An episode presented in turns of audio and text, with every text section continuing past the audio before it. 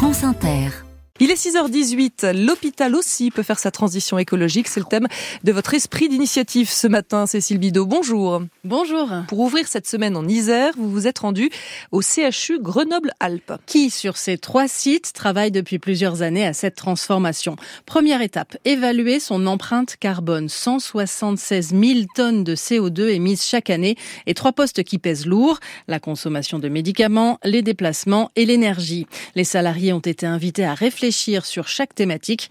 Anne Kittler est la secrétaire générale du CHU Grenoble-Alpes. Un exemple euh, qui a marqué pour nous euh, le CHU, ça a été le passage au nettoyage des sols 100% euh, à l'eau, sans aucun produit chimique ni détergent.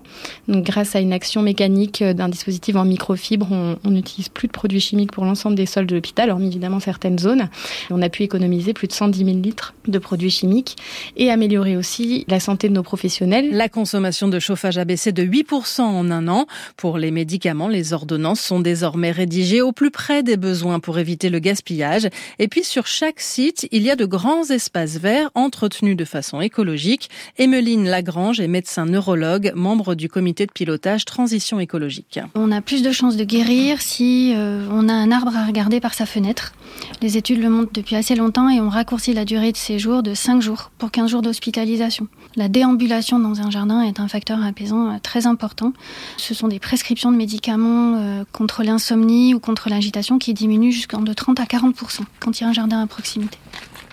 Nous sommes ici à l'hôpital de Voiron, ouvert en 2021. C'est l'exemple le plus abouti de cette transition écologique du CHU. Le PIVER, Association de protection de l'environnement, y a élaboré un sentier pédagogique avec de nombreux postes d'observation de la nature.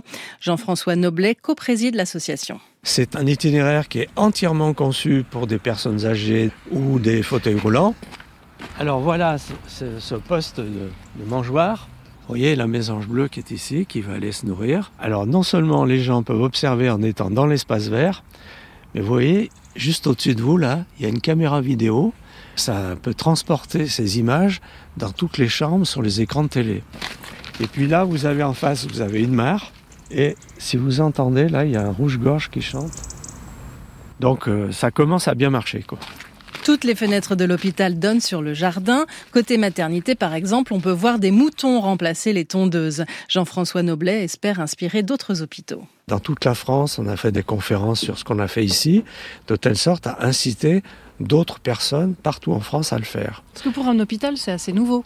Oui, mais j'espère que maintenant ça va devenir commun. En plus, c'est facile, quoi. C'est pas des gros investissements, c'est faire des choses intelligentes euh, avec euh, une connaissance de la nature et de l'environnement. Le monde de la santé produit 5% de l'empreinte carbone en France. Le CHU Grenoble-Alpes qui réduit son impact écologique. Un reportage de Cécile Bidot pour la chronique Esprit d'initiative.